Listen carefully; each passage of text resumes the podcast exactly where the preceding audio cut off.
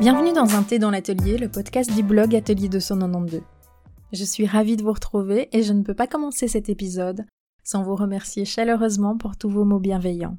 Je suis très touchée par votre gentillesse et par votre réponse positive à ce nouveau projet. J'accepte avec grand plaisir toute votre énergie positive. Pour ce deuxième épisode, la thématique sera couture et bien-être. Pas le bien-être que nous procure le fait d'être derrière notre machine à coudre, et d'être bercé par son doux ronron, mais le bien-être que peut nous procurer le fait de coudre et porter nos vêtements cousus main. Coudre nos propres vêtements a un effet très bénéfique sur notre confiance en nous. Être capable de créer un vêtement, de choisir un patron, de l'associer à un tissu, de mettre tout ça en forme de bout en bout, c'est un sacré challenge. Porter des vêtements cousus main, c'est extrêmement gratifiant.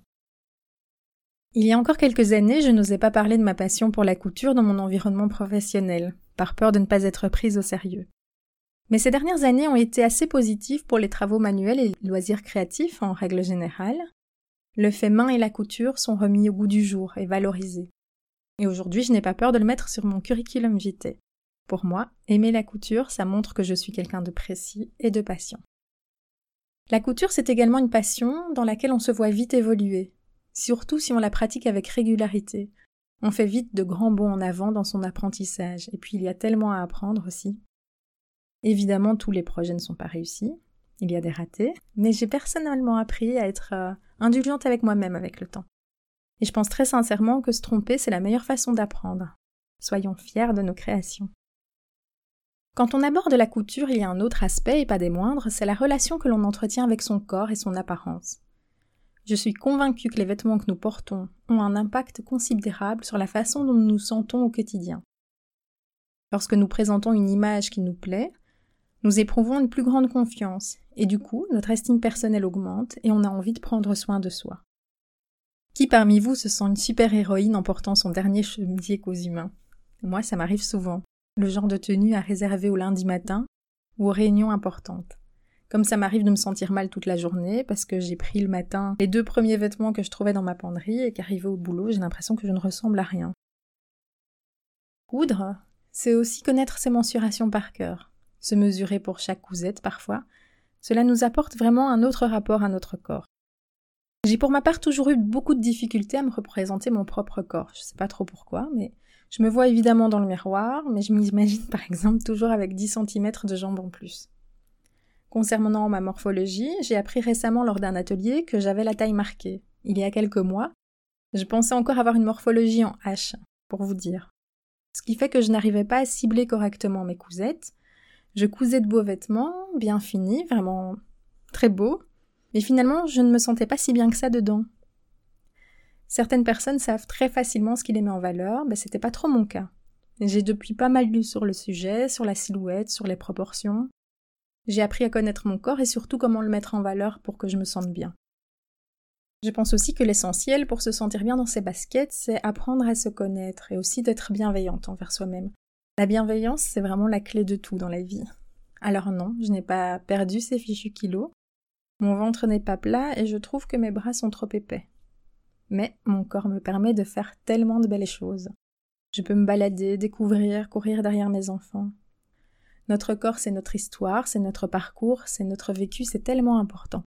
Chaque corps est unique, c'est normal et c'est très bien comme ça. On pense souvent à ce qu'on n'aime pas dans notre apparence. Pensons plutôt à ce qu'on aime et à comment le mettre en valeur. Changeons notre point de vue. Nous sommes bien souvent trop durs avec nous-mêmes et souvent on se soucie de ce que les autres pensent de nous. Mais franchement, les gens ont bien d'autres choses à penser que le fait qu'on ait pris de kilos. Lâchons prise et apprenons à nous aimer tels que nous sommes, parce que c'est bien de cela dont il est question. Et cousons-nous des vêtements dans lesquels nous nous sentons bien, car nous avons cette chance de pouvoir nous coudre des vêtements sur mesure. Je vous parlais dans mon dernier vlog sur YouTube de My Body Model. Il s'agit d'une application en ligne pour les couturières dans laquelle on peut introduire toutes ces mensurations et qui vous fournit moyennement paiement un croquis de votre silhouette.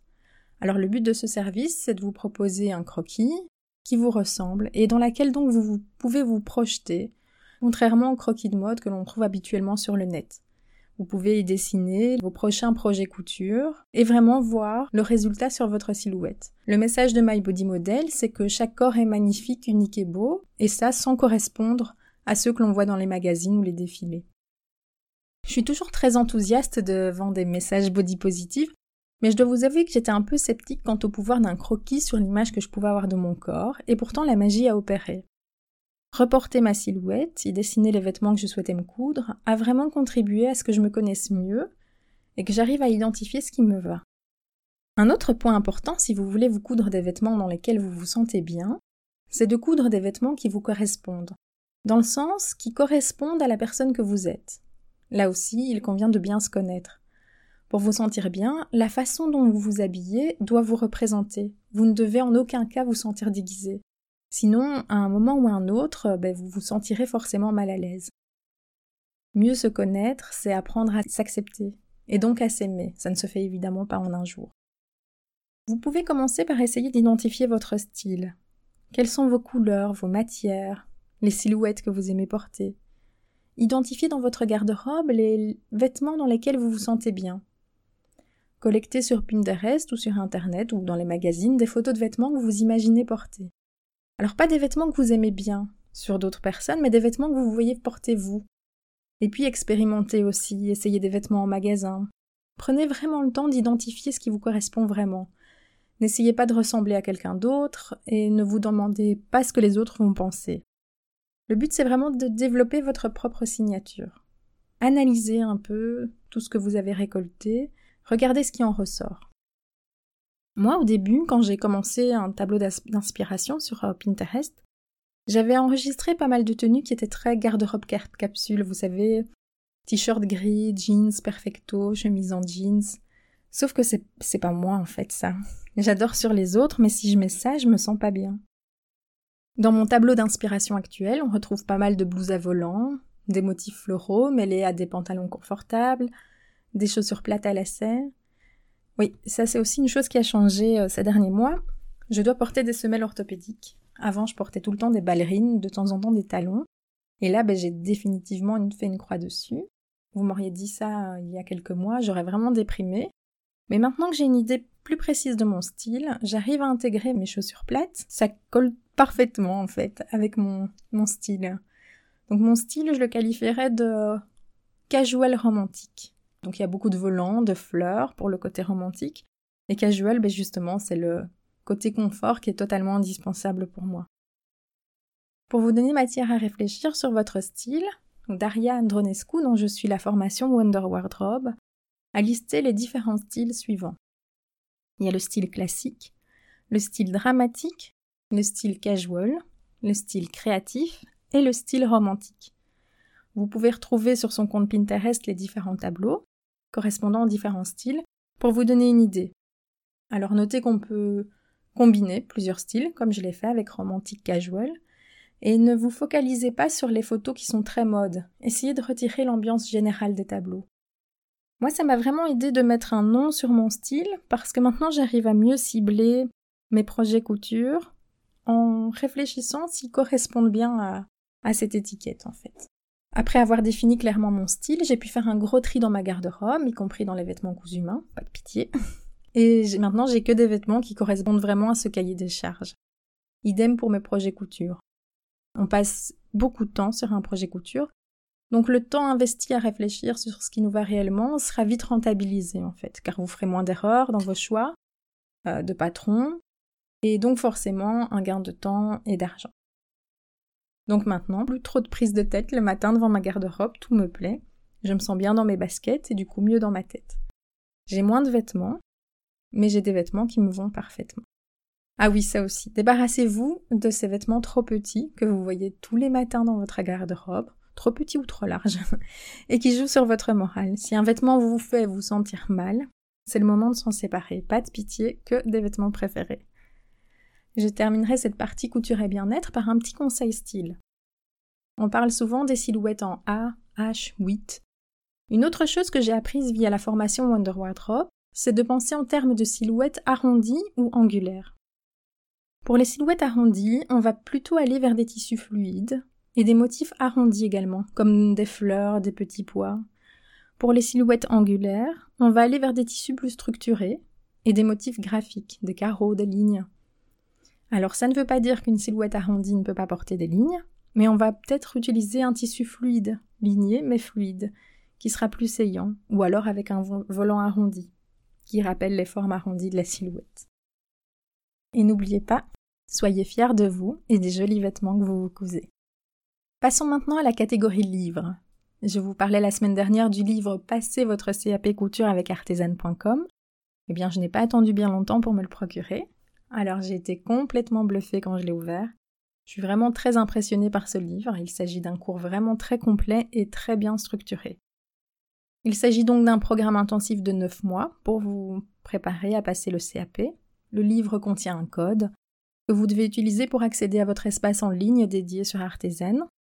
Vous pouvez y retrouver des vidéos, mais aussi les patrons à imprimer pour chaque mois. Le livre est fourni avec les planches patrons en taille 38 uniquement. Le livre commence par une introduction qui reprend les indispensables pour démarrer, et il est ensuite divisé en 9 parties correspondant aux 9 mois. Pour chaque mois, on a une partie pour démarrer, avec des conseils de type coaching. Pour le premier mois, c'est par exemple organiser son temps et son espace. Et alors un basique à coudre. Pour ce basique, il n'y a pas de patron, mais des patrons sont conseillés sur l'espace artisan. Au moment d'enregistrer ce podcast, je ne les ai pas trouvés, mais ils vont probablement être publiés rapidement. Une partie est consacrée à l'épreuve numéro 1, qui est appelée Analyse et exploitation de données esthétiques et techniques, et la partie suivante est consacrée à l'épreuve 2, mise en œuvre de la fabrication de tout ou partie d'un vêtement. Un modèle est ainsi consacré à chaque mois, avec l'apprentissage de techniques bien précises. Pour le premier mois, le modèle est une jupe évasée qui vous permet d'apprendre les plis parallèles, les plis semi-piqués et religieux. On garde cette structure pour les chapitres pour les huit mois suivants. À la fin du livre, on retrouve les tableaux de synthèse, une liste des différentes techniques apprises dans le livre, alors je n'ai personnellement pas l'intention de passer mon CAP, tout simplement car ce n'est pas possible en Belgique, mais je ne regrette vraiment pas mon achat. Je pense qu'il va me permettre de parfaire de nombreuses techniques. Et si vous souhaitez passer votre CAP, je pense qu'il vous sera vraiment d'une grande aide. Pour info, le livre coûte 36 euros. Toujours dans la catégorie livre, j'ai acheté un nouveau livre de broderie en anglais qui s'appelle Fred Folk de Libby Moore. J'avais déjà repéré les modèles euh, Fred Folk sur Instagram et quand j'ai vu qu'un livre existait, je l'ai commandé et là aussi aucun regret. C'est vraiment le plus beau de mes livres de broderie. Le livre commence par un glossaire, reprenant tout le vocabulaire broderie. Ensuite, l'auteur présente les outils nécessaires pour la broderie, toutes les informations nécessaires pour débuter, et une partie reprenant les différentes points de broderie qui sont présentés sous forme de schémas, et qui sont très clairs parce que les schémas sont assez grands, du coup ça les rend vraiment très lisibles. Ensuite, il y a une partie consacrée au projet, qui est divisée en plusieurs chapitres. Le premier s'appelle Colorful Shapes, donc euh, formes colorées. Il y a trois modèles, dont un qu'on peut faire deux fois. Pour chaque projet, une page est consacrée à la photo du projet, une autre au matériel nécessaire, et enfin les différentes étapes de broderie. Le deuxième chapitre est consacré aux motifs floraux, il y en a quatre. Et le troisième, c'était une bonne surprise pour moi, c'est un chapitre consacré à des invités, et un des projets est un projet d'une illustratrice que j'aime beaucoup, que vous pouvez trouver sur Instagram sous le nom de Alika Design. Et vraiment, je, l'adore. J'ai deux de ses livres pour apprendre à dessiner les fleurs. Et je me dis que ces dessins seraient très beaux en broderie. Et du coup, c'était une bonne surprise de retrouver un de, un ces dessins dans ce livre. Le dernier chapitre est consacré à des créations sans cercle à broder, comme euh, broder, euh, donc il y a des patchs, il y a une broderie sur des chaussures en toile, sur des vêtements, sur des sacs, sur des coussins. Tous les projets sont présentés en taille réelle à la fin du livre.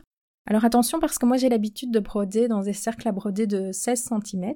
Dans ce livre, certains projets sont un peu plus grands et nécessitent un cercle à broder de 20 cm. J'aime absolument tout dans ce livre. L'objet en lui-même, les couleurs, les modèles, les photos. C'est extrêmement raffiné. J'ai vraiment hâte de broder des modèles de ce livre. Il y en a un que j'aime particulièrement, c'est une petite dame, une jardinière. Elle porte un tablier et elle a dans ses mains une jolie fleur rose qui est tellement grosse qu'elle cache son visage. C'est probablement par ce modèle-là que je commencerai. Alors je voulais vous parler aussi d'un article que j'ai lu cette semaine euh, dans le magazine Calme, Prendre le temps de créer. Donc c'est le numéro 10 euh, des mois de juillet ou septembre. J'ai seulement pris le temps de le lire Dedans, il y avait en fait un article sur trois artistes et sur leur studio, sur leur espace créatif. Du coup, ça me rend un petit peu curieuse et je me demandais, vous, où est-ce que vous créez? Donc n'hésitez pas à me laisser un petit message, que ce soit sur SoundCloud ou directement sur mon blog, pour m'expliquer quel est votre endroit créatif. Est-ce que vous avez un espace dédié, une pièce dédiée? Est-ce que c'est un bureau sur le palier? Ou est-ce que c'est au milieu de, la maison, sur la table de la salle à manger euh, Voilà, je suis curieuse, donc n'hésitez pas à me laisser un petit, mot que je lirai lors du prochain épisode et je vous expliquerai euh, quel est mon espace créatif. Pour terminer ce podcast, je voudrais vous parler d'un compte Instagram que j'aime beaucoup. C'est celui de Pauline Lovelola. Pauline fait de la couture depuis novembre 2018 et le moins que l'on puisse dire, c'est qu'elle est particulièrement douée. Elle coud beaucoup et de façon très régulière et ses projets sont vraiment tous plus beaux les uns que les autres. Elle associe à merveille patron et tissu, c'est vraiment un régal pour les yeux. Elle vient de coudre une veste Barbara de République du Chiffon et après moins d'un an de couture, c'est assez bluffant. Pauline partage également son amour de la couture dans un podcast vidéo sur YouTube. Je vous encourage vivement à la suivre car cela vaut vraiment la peine selon moi. Cet épisode est à présent terminé. J'espère que vous avez passé un agréable moment. J'ai hâte de lire et d'en savoir un peu plus sur vos différents espaces créatifs. De mon côté, je vais terminer ma tasse de thé. Je m'étais fait une infusion de la marque Clipper qui s'appelle Happy Mondays. Je suis un petit peu en avance car cet épisode est enregistré un dimanche soir. Je vous souhaite de passer de très beaux moments créatifs et je vous dis à très bientôt.